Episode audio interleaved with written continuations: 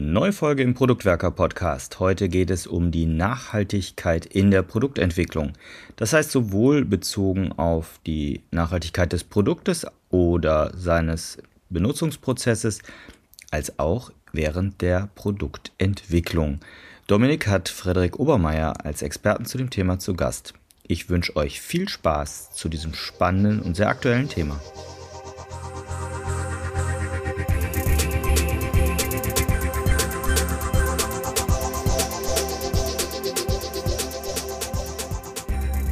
Nachhaltigkeit ist ein wichtiges Thema, gerade wenn wir über Produkte reden. Heute reden wir aber über die Entwicklung digitaler Produkte, weil auch da ist das Thema Nachhaltigkeit durchaus wichtig. Und jetzt bin ich hm, nicht unbedingt der beste Gesprächspartner, um einen Monolog darüber zu halten, wie wir am besten Nachhaltigkeit in der digitalen Produktentwicklung machen. Deswegen habe ich mir einen Gast eingeladen. An meiner Seite heute hier ist Frederik Obermeier. Hallo Frederik. Hallo Dominik, grüß dich. Schön, dass du heute Zeit gefunden hast und äh, ein bisschen mit mir in dieses Thema hineinzutauchen. Aber magst du dich vielleicht für all diejenigen, die dich noch nicht kennen, einmal kurz vorstellen? Ja, sehr gerne. Äh, genau, ich heiße Frederik, äh, bin Digital Product Manager bei NPAL. Wir machen Solaranlagen einfach, ähm, das ist so unser Ziel. Ähm, bin also so halbwegs auch in der Nachhaltigkeit unterwegs, könnte man sagen. Und genau, vielen Dank für die Einladung. Ja, schön, dass du auch da bist. Wir hatten im Vorfeld zu dieser Folge Kontakt auch, weil du dich auch wissenschaftlich mit dem Thema der Nachhaltigkeit beschäftigt hast und hatten da viele interessante Gespräche und wenn ich mich recht entsinne, ging es um eine Masterthesis. Genau, ich habe äh, Wirtschaftsinformatik studiert und habe dann durch Zufall das äh, Thema mit meiner Betreuerin gefunden, äh, eben die Nachhaltigkeit in der Konzeption und Entwicklung von Software war für mich auch äh, ein neues Thema und habe mich dann dann eben auch über Interviewreihen und, und sonstige Arbeit äh, damit beschäftigt, mehrere, mehrere Monate lang. Dann lass uns vielleicht auch direkt am Anfang erstmal klären, was heißt eigentlich Nachhaltigkeit? Weil ich weiß auch gerade aus unseren Vorgesprächen, dass Nachhaltigkeit nicht gleich Nachhaltigkeit ist, gerade wenn wir von der Entwicklung von digitalen Produkten sprechen. Was sind so deine, deine Erfahrungen, deine Meinungen oder Erkenntnisse zu dem Thema Nachhaltigkeit? Also zu Anfang, man muss immer relativ viel einordnen und, und abstecken. Denn vor allem Nachhaltigkeit, ich glaube, die drei Säulen kennen viele, sind eben die ökonomische Dimension, ökonomisch nachhaltig zu sein, sozial nachhaltig zu sein als zweite Säule und aber eben die Säule, ähm, mit der ich mich beschäftigt habe, das ist die ökologische Nachhaltigkeit. Außerdem musste ich dann in der Arbeit äh, feststellen, dass es auch noch die zwei Unterscheidungen gibt, ob ich eine ökologisch nachhaltige Software baue, in dem Sinne, dass mein Betrieb, meine Nutzung etc. ökologisch nachhaltig ressourcensparend läuft, oder ob ich eine Software baue, dessen Einsatzzweck ökologisch nachhaltig ist. Ich habe mich in meiner Arbeit eben mit ersterem beschäftigt und ähm, da eben immer wieder festgestellt, neben diesen drei Säulen, die ich eben in der Nachhaltigkeit habe, gibt es auch noch innerhalb dieser Säulen, also innerhalb der ökologischen Nachhaltigkeit, noch äh, viele Aspekte und viel äh, unerforschtes Terrain. Ja, sehr schön. Dann lass uns heute auch gerne auf das Thema ökologische Nachhaltigkeit äh, im Prozess der Entwicklung von digitalen Produkten fokussieren.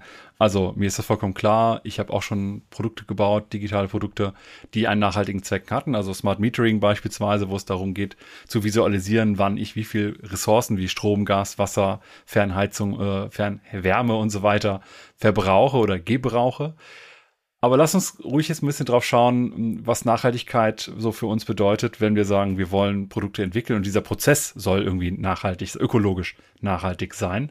Du hast gerade von drei Säulen gesprochen. Magst du für diejenigen, die es nicht kennen, einmal kurz die drei Säulen nennen? Genau, klassischerweise gibt es halt eben äh, meine drei Säulen in der Nachhaltigkeit ökonomisch. Also die meisten Unternehmen wollen natürlich ökonomisch nachhaltig sein, das heißt ökonomisch erfolgreich. Dann gibt es die soziale Nachhaltigkeit, das ist halt eben der Anspruch, gesellschaftsfördernd zu sein. Und eben, das ist äh, der Part, mit dem ich mich am meisten beschäftigt habe, die ökologische Nachhaltigkeit, dass ich also Ressourcen sparen mit den äh, uns gegebenen Ressourcen und halt eben auch äh, nicht zerstörerisch mit unserer Umwelt umgehe. Und innerhalb dieser Säulen gibt es natürlich noch viel weitere Dimensionen, die es zu beachten gibt. Und genau dafür habe ich dann eben vier Dimensionen innerhalb dieser ökologischen Sparte für mich äh, identifizieren können, wenn wir darüber sprechen, Software zu entwickeln. Das ist eben genau einmal die, diese Dimension, ich entwickle Software tatsächlich, was für, was für Hebel habe ich dort, um, um die ökologische Nachhaltigkeit des Endergebnisses zu steigern. Dann habe ich halt eben den Betrieb der Software. Die Software ist schon entwickelt und läuft irgendwo produktiv. Was habe ich dort für Hebel? Dann habe ich klassische Hebel in der Nutzung dieser Software. Was habe ich userseitig vor allem für Möglichkeiten, ähm, möglichst ressourcenschonend und ressourcenintelligent umzugehen? Und als, als Grundpfeiler dessen natürlich, was habe ich methodisch, wenn wir darüber reden, wir müssen eine Software konzeptionieren für, für Hebel, um möglichst ökologisch nachhaltig im Endergebnis zu werden. Das finde ich sehr spannend mit den verschiedenen Bereichen, weil wenn man das Thema Nachhaltigkeit ernst betrachtet, muss man wahrscheinlich ganz vieles davon durchdringen. Und äh, ein schönes Beispiel, das mir vor einer Weile mal äh, über den Weg gekommen ist, ist Thema soziale Nachhaltigkeit. Äh, Airbnb. Also wenn jetzt auf einmal du ein Produkt hast, Leute in irgendwelchen Wohnungen wohnen, äh, was macht das denn mit der, mit der sozialen Umgebung? Also was ist, wenn du im Mehrfamilienhaus wohnst und da laufen die ganze Zeit fremde Leute hoch und runter, die du halt nicht kennst, du hast wenig Community oder wenn auch ganze ganze Gebäude auf einmal fast nur noch Airbnb-Wohnungen sind, an also etwas. Auch das ist äh, spannend. Ich würde mich jetzt aber gerne auf das, was du gesagt hast, konzentrieren, nämlich diese, auf diese vier Säulen, die du genannt hast, für die ökologische Nachhaltigkeit von Softwareprodukten. Du hast angefangen mit der Entwicklung. Was können wir denn machen oder was sind so relevante Aspekte im Bereich der Entwicklung, damit wir ökologisch nachhaltiger sein können? Gerade, gerade bei der Entwicklung haben wir den, den schönen Vorteil, dass es eh schon viele, viele Maßnahmen hinsichtlich der Steigerung von Effizienz gibt. Denn gerade bei, wenn wir von ökologischer Nachhaltigkeit in Software reden, ist halt eben der eine Aspekt, meine Software muss natürlich möglichst ressourceneffizient sein. Ressourceneffizient heißt auch, dass ich möglichst schlanken Code baue, der möglichst gut läuft, wo die Anwendung schnell ist, schlank ist und, und äh, das ist auch im Sinne von, von vielen EntwicklerInnen auf der Welt, äh, effiziente Software zu bauen. Das ist an sich nichts Neues, das ist der schöne Vorteil dort. Der andere Aspekt ähm, ist halt eben, dass ich mir bewusst bin, welche Ressourcenintensität ich gerade zu einem gewissen Zeitpunkt habe. Ein gutes Beispiel dafür ähm, kann ich gerne nennen. Das ist äh, Apple, die mit einem neuen Software-Update jetzt eingeführt haben, dass das iPhone eben nur dann geladen wird, wenn ich einen möglichst guten grünen Strommix gerade habe. Also das ist keine Effizienzsteigerung gewesen, sondern einfach ein Einbau eines Features, das nicht mehr guckt, ich muss, äh, ich bin eingesteckt und muss laden, sondern das eben schaut, okay, ich bin in der Region äh, sagen wir mal Europa West und bin in der Unterregion NRW und muss dort jetzt eben schauen, wie viel grünen Strom ich ähm, zu welchem Zeitpunkt klassischerweise Mix habe, um mein Endgerät auch zu laden. Das ist äh, der andere Hebel, den ich auf jeden Fall neben der Effizienzsteigerung habe. Wenn wir uns jetzt die Entwicklung anschauen, dann ist ja gerade in der Softwareentwicklung vieles menschliche Lebenszeit, die investiert wird in, in, in dem Bereich. Hast du Ideen, Tipps, Anregungen, wie wir die Entwicklung da etwas auch äh, was diesen Aspekt angeht, optimieren, weil ich mir jetzt natürlich vorstellen kann, wir werden gleich auch noch über den Betrieb sprechen. Laufzeitoptimierung und so weiter ist für mich vollkommen nachvollziehbar. Ne? Also wenn ich weniger Rechenenergie brauche, ähm, um bestimmte Sachen zu machen, dann ist das natürlich nachhaltiger, weil ich weniger Energie verbrauche. Auf der anderen Seite verbrauche ich aber ja auch im Vorfeld irgendwie Lebenszeit und Lebenszeit produziert ja auch CO2, zum, als ein Beispiel oder auch ne, Lebensmittelkonsum und, und so weiter und so weiter. Was, was kann ich machen, um in der Entwicklung die, den Energiebedarf oder allgemein die ökologischen Bedürfnisse äh, oder Ressourceneinsätze zu reduzieren und zu verbessern? Ganz klar sollte hier der Anspruch sein, äh, möglichst wenig Waste zu erzeugen. Das haben wir ja auch schon äh, kennengelernt, wenn wir nicht über die ökologische Nachhaltigkeit sprechen, sondern einfach über Entwicklung in, in, Teams im Allgemeinen. Wir wollen natürlich mit möglichst minimalem Aufwand, den wir reinstecken, für alle Beteiligten den, den maximalen Nutzen erzeugen. Ähm, und, und da lohnt sich es eben, äh, möglichst auch, äh, sei es jetzt mit Scrum oder mit generell agilen Methodologien zu arbeiten, ähm, weil diese sich meistens eben schon von vornherein annehmen. Wir versuchen möglichst wenig Arbeitsergebnisse zu erzeugen, die wir dann letztendlich nicht nutzen oder die uns äh, äh zu, zu groß konzeptioniert sind und zu viel Entwicklungszeit benötigen. Also dieser Anspruch fügt sich sehr gut in die ökologische Nachhaltigkeit mit ein. Oh, das ist ja schön zu wissen. Dann machen wir mit dem Thema Agilität äh, auch einiges richtig, was das Thema Nachhaltigkeit angeht. Und äh, ich stimme dem, was du äh, gesagt hast, tatsächlich auch zu. Ne? Also dieses Vermeiden von Waste ist, glaube ich, entscheidend. Denn wenn wir auch mal darüber nachdenken, dass wir halt wertvolle Umweltressourcen, die wir ja auch zum Überleben brauchen, letztendlich ja indirekt dann auch einfließen lassen, weil wir unsere Lebenszeit investieren. Jetzt haben wir über die, das Thema Entwicklung gesprochen und ich glaube, Betrieb lässt sich ja nicht so ganz 100% abklemmern. Äh, du hast eben schon gesagt, wie gut schnell läuft etwas durch und so weiter. Ne? Ich habe das dann Laufzeitoptimierung genannt. Ähm, das wird ja auch im Betrieb dann wieder relevant sein. Was sind so im Betrieb noch weitere Aspekte und Dimensionen, die für die Nachhaltigkeit, gerade ökologische, eine Bedeutung haben? Die meisten werden jetzt schon äh, eine Idee haben, wenn ich über Effizienz rede, dann, dann klingelt auf jeden Fall auch äh, äh, Cloud-Betrieb bei vielen. Ähm, da muss man natürlich ganz klar sagen, ähm, was ich auch festgestellt habe in meiner Recherche, äh, ökologische Nachhaltigkeit dient hier für viele Unternehmen eher so als netter Nebeneffekt, wenn ich davon rede, ich möchte meine Software in die Cloud auslagern, ich möchte eine Microservice-Architektur aufbauen oder sonstiges, weil ich dort halt eben durch schöne optimierte Skalierung von den großen Anbietern, äh, die sie mir eben bieten und das eben auch besser können, als äh, wenn ich mir selber die Rechenzentren noch in den Keller stelle, ähm, spare ich natürlich auf der einen Seite Kosten, ähm, ganz klar. Bin viel effizienter und, und smarter mit meinen Ressourcen, weil ich nicht ein riesiges System rumstehen habe, was unter Umständen nachts beispielsweise gar nichts zu tun hat, sondern das skaliert eben schön hoch und runter, wenn ich, wenn ich bei einem Hyperscale-Anbieter, also um die Namen zu nennen, Amazon, Microsoft, Google oder ähnlichem bin. Ähm, hat aber auch eben den netten Nebeneffekt, dass ich möglichst ressourceneffizient bin. Ähm, das ist also ganz klar ein sehr großer Hebel und eben dadurch, dass es auch aus anderen Gründen sehr viel Sinn ergibt, äh, auch so eine low-hanging fruit für viele, wenn sie sagen, wir möchten auch die ökologische Nachhaltigkeit als Thema integrieren, dann, dann sollte der Weg in die Cloud auf jeden Fall für viele ähm, der erste Anhaltspunkt sein. Dass der Betrieb natürlich CO2 und also Strom und so weiter verbraucht, ist ja auch vollkommen klar. Ich finde es aber spannend auch, weil du gerade Nachtzeit und so weiter gesagt hast, vielleicht noch den Aspekt mit reinzubringen, dass je nachdem, wann ich etwas betreibe oder irgendetwas mache, ja auch der Strommix einfach ein ganz anderer ist. Also ich erinnere mich noch an genug Aspekte von Produkten, die wir gebaut haben, die halt irgendwann einmal am Tag komplizierte Rechnungen machen mussten oder ähnliches, dass wir sie bewusst auch in die Nachtzeit gelegt haben, weil da der Strom günstiger war etc. Aber auf der anderen Seite muss man sich dann auch die Frage stellen, ist der Strommix, der dann zu der Zeit verfügbar ist, auch der richtige oder kann ich nicht sogar sagen, ich reduziere das hier jetzt nochmal in irgendeiner gewissen Art und Weise und mache das in einer Ruhephase, vielleicht auch tagsüber, wenn äh, zum Beispiel Photovoltaikanlagen Strom liefern, die oder die Stromparks liefern, die wir sonst halt nicht hätten. Ja, auch da tatsächlich der, der spannende Vorteil, den ich ja habe, also was, was du jetzt angesprochen hast, das das äh, Time-Shifting, dass ich halt eben gewisse, vor allem datenintensive, netzwerklastintensive Operationen dort auslagere oder in Zeitpunkte auslagere, wo ich eben einen sehr hohen grünen Strom im Mix habe. Ähm, das andere, was ich aber machen kann neben dem Time-Shifting, ist auch das Location-Shifting, dass ich in meinem Hyperscale-Cluster, in dem ich bin, sagen wir mal wieder Europa West, ähm, ich aber weiß, dass zu einer gewissen Zeit in äh, Europa Osten sehr hoher grüner Stromanteil äh, auf den Systemen ist und da ermöglichen eben einem die großen Cloud-Anbieter äh, teilweise ein sehr einfaches Rüberschiften meiner Rechenoperationen, kann ich eben einmal natürlich die zeitliche Komponente nutzen und sagen, ähm, ich, ich weiß, dass in der, in, im Durchschnitt um 1.33 Uhr nachts ein sehr hoher grüner Stromanteil drin ist, weil die äh, Windkraftwerke gerade hochgefahren sind, beziehungsweise die Windräder sich eben gut drehen.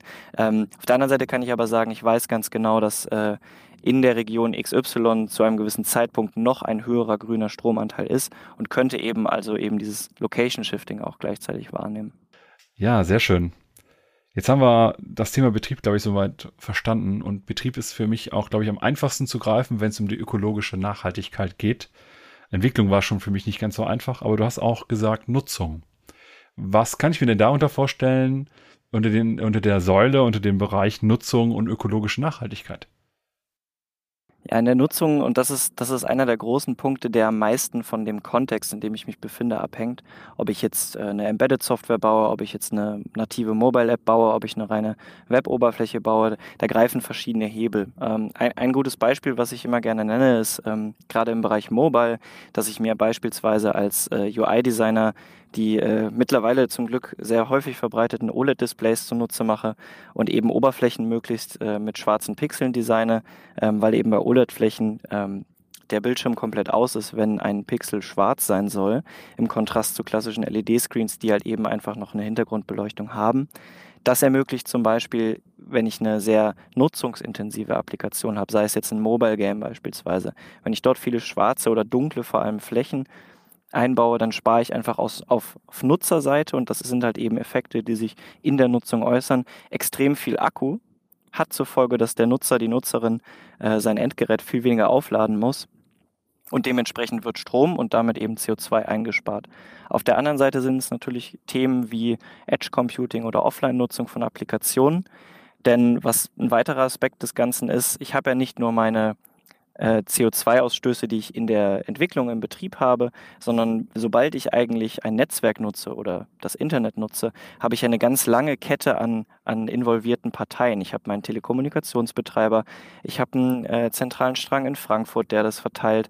Ich habe ganz viele Parteien, auf die ich als sowohl als Produzent einer Software, als Auslieferer und als Nutzer gar keinen Einfluss habe. Deswegen sollte es auch da immer Maßgabe sein, möglichst die Datenlast, die Netzwerklast zu minimieren und das ist halt eben, sind es halt eben auch wieder ein Effekt, der sich erst in der Nutzung bemerkbar macht. Ich muss natürlich die Vorarbeit vorher leisten, aber ich merke dann eben in der Nutzung und in den Nutzungsstatistiken, dass ich dort eben äh, im ökologisch nachhaltigen Sinne eine gute Arbeit geleistet habe.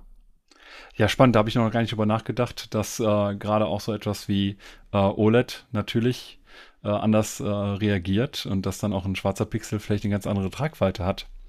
Ja, nicht schlecht. Man kann sich in dem Rahmen auch so ein bisschen fragen, es gibt ja einige, einige Produkte wie beispielsweise Candy Crush, um jetzt einfach einen äh, Vertreter einer größeren Gruppe von Apps beispielsweise zu nennen, die ja darauf ausgelegt sind, das Nutzen der App die ganze Zeit immer weiter zu forcieren. Ne? Also dich sozusagen, ich sag mal so ein bisschen bewusst übertrieben abhängig zu machen, damit du es immer weiter spielst. Die haben da wahrscheinlich einfach auch kein Interesse daran, dass du dein Produkt vielleicht weniger nutzt oder besonders dunkel oder sparsam, was äh, ökologische Ressourcen angeht. Jetzt haben wir drei der vier Säulen besprochen. Was war nochmal die vierte und was kann ich mir genau darunter vorstellen? Genau, ich hatte die Säule äh, Maßnahmen in der Konzeption getauft. Ähm, das versteht sich so ein bisschen als Grundpfeiler für die drei Säulen, über die wir bis jetzt gesprochen haben, weil dort halt eben Maßnahmen enthalten sind, die äh, ja erst das, das tatsächliche Handeln im Sinne der ökologischen Nachhaltigkeit enablen. Ganz prominent zu nennen ist dann natürlich die Sichtbarkeit, die man herstellen muss. Das ist vielleicht für viele auch äh, ein bekanntes Phänomen. Man, man ist sich seiner Auswir der Auswirkungen seiner Handlungen gar nicht so oft bewusst. Und entsprechend ist es hier natürlich die Maßgabe, dass wir unbedingt sichtbar machen müssen, was der Betrieb, die Nutzung, die Entwicklung unserer Software für ökologische Auswirkungen hat.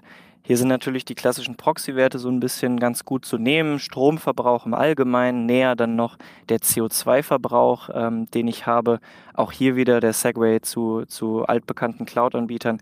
Einige bieten jetzt schon Dashboards an, um Teams eben genau das sichtbar zu machen. Also es gibt so langsam ähm, ja ein, ein Bekanntwerden dieser Thematik auch äh, in der breiten in der breiten Masse. Und das sind halt eben alles weitere, was dort, dort noch ist. Also, dass ich das Thema auch auf Unternehmensebene, auf Teamebene gefestigt habe, dass ich methodisch das auch in meinen Teamalltag, in mein, in mein Arbeiten integriere. Das sind halt eben grundlegende Maßnahmen, die ich haben muss, sollte, um eben auch überhaupt darauf aufbauen zu können und Maßnahmen umzusetzen, die dann letztendlich CO2 einsparend sind. Das heißt, wir haben jetzt vier Säulen, auf die wir zurückgreifen können, wenn wir unsere Produkte, gerade unsere digitalen Produkte, nachhaltiger entwickeln wollen. Wir haben die Entwicklung, Betrieb, Nutzung und auch die Konzeption. Jetzt hast du im Rahmen deiner Forschung auch einige Interviews geführt und natürlich viele Recherchen durchgeführt. Was ist denn so dein Eindruck, wie so der aktuelle Stand bezüglich der Nachhaltigkeit in den Unternehmen ist? Also ich hatte es eben schon mal kurz angesprochen, ähm, die ökologische Nachhaltigkeit kommt gerade bei vielen Unternehmen eher so durch die Hintertür mit rein, wenn wir eben über digitale Produkte reden. Natürlich, es gibt ESG-Kriterien, es gibt Klimaziele, die wir haben und viele Unternehmen, die eben auch nicht nur in der digitalen Welt unterwegs sind, sondern auch noch im physischen Handel beispielsweise, nehmen sich dem Thema absolut an. Das merken wir als KonsumentInnen ja auch äh, mehrfach am Tag. Es ist aber so, dass, dass vor allem die Kostenkomponente bei vielen Unternehmen, das war jetzt mein Eindruck, zumindest eine große Rolle spielt. Ich hatte eben die Effizienzsteigerung durch Cloud-Betrieb erwähnt. Das ist natürlich in erster Linie ein ökonomischer Faktor, der dort motiviert und in zweiter oder dritter oder vierter Linie vielleicht der ökologische Faktor. Das ist für die aktuelle Zeit aber vielleicht auch in Ordnung, wenn es eine Art Mittel zum Zweck ist, denn ich glaube, ähm, den Zweck erkennen wir alle gleichermaßen. Jetzt kann ich mir auch vorstellen, dass bei Organisationen, wenn die das ganze Thema weiter vorantreiben wollen, einige Herausforderungen existieren. Bist du auf deiner Reise auch einigen Herausforderungen begegnet, die dir genannt worden sind? Ja, vor allem ist es eben das Spüren der Auswirkungen, was, was ganz groß immer aufgekommen ist. Also der klassische Vergleich ist ein bisschen die IT-Sicherheit, die ich, die ich anführe. Dort ist es eben ganz klar, ich habe eine IT-Sicherheitslücke und äh, meine Passwörter wurden ähm, in die Öffentlichkeit gestellt.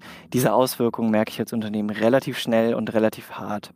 Im Kontrast dazu, ob ich jetzt eine Software betreibe, die extrem hohe Stromkosten hat, das merke ich abgesehen von der Rechnung nicht wirklich und interessiert mich vielleicht auch nicht wirklich, weil ich immer noch eine Marge habe, die das erlaubt.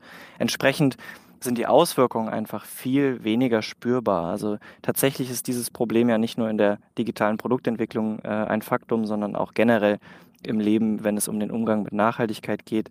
Wir haben einfach nicht diesen direkten Aufstoß, der kommt im Vergleich eben zu anderen Punkten. Und das macht es eben gerade für Menschen in Unternehmen, die dieses Thema treiben wollen, extrem schwierig, Leute davon zu überzeugen, dort mitzumachen, beziehungsweise dies auch, wenn wir jetzt beispielsweise von Unternehmensebenen reden, ähm, dass auch auf Geschäftsführungsebene dieses Thema getrieben wird. Das macht es halt eben extrem schwer, weil eben dieser unmittelbare Benefit, der daraus entsteht, nicht so ganz spürbar ist wie bei anderen Themen.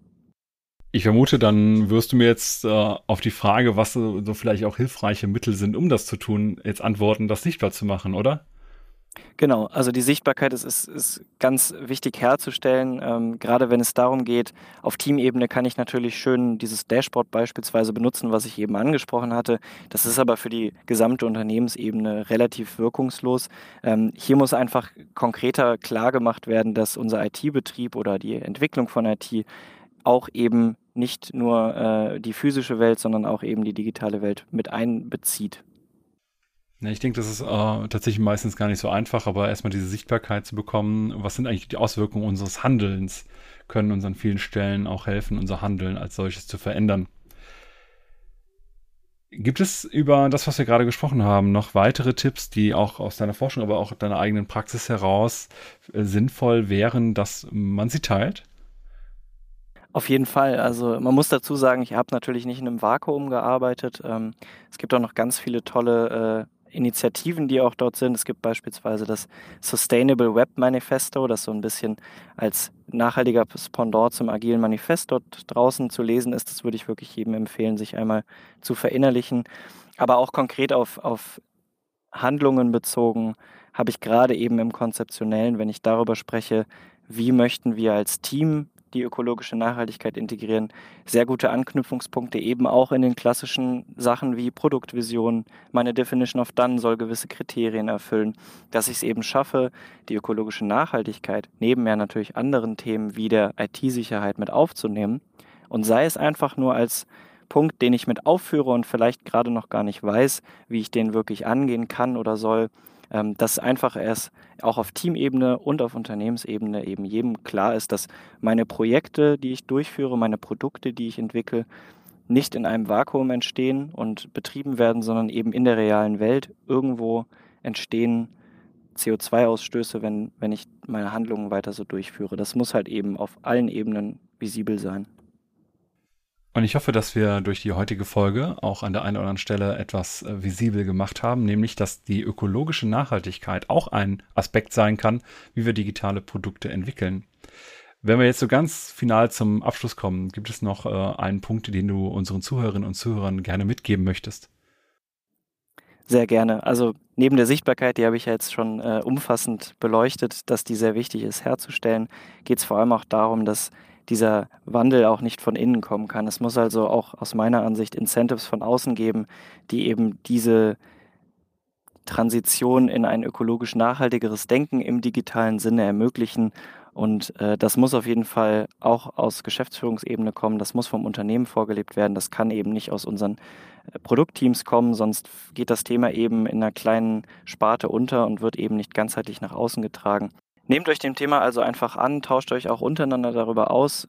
Ganz schlimm, das ist natürlich auch wieder nicht nur in der ökologischen Nachhaltigkeit so, sind Wissenssilos, die entstehen und Wissensinseln, auf die man nicht zugreifen kann.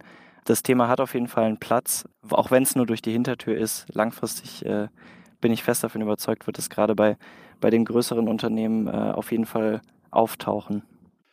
Dann konnte ich heute auf jeden Fall einiges mitnehmen und ich hoffe, ihr da draußen konntet auch den einen oder anderen Impuls mitnehmen und vielleicht überlegen wir alle gemeinsam so ein bisschen, was wir bei unseren jeweiligen Produktentwicklungen auch umstellen können, anpassen können, weil ich muss gestehen, dass ich bisher da in meinen Produktentwicklungen nie groß dran gedacht habe und daher äh, freue ich mich, dass du heute bei uns warst und so ein bisschen gerade über diese vier Säulen auch informiert hast, über das ganze Thema Herausforderungen rund um die äh, Nachhaltigkeit in der digitalen Produktentwicklung. Schön, dass du da warst. Vielen Dank, Frederik. Danke, Dominik.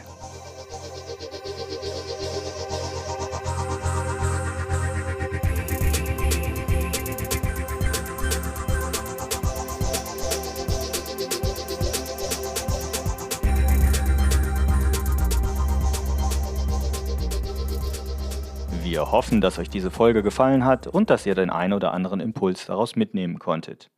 Damit wir euch künftig direkt informieren und zu unseren Live-Events Einladungen schicken können, meldet euch doch auf unserer Website zu unserem E-Mail-Service an. Einfach auf produktwerker.de kurz im Formular Name und E-Mail-Adresse hinterlassen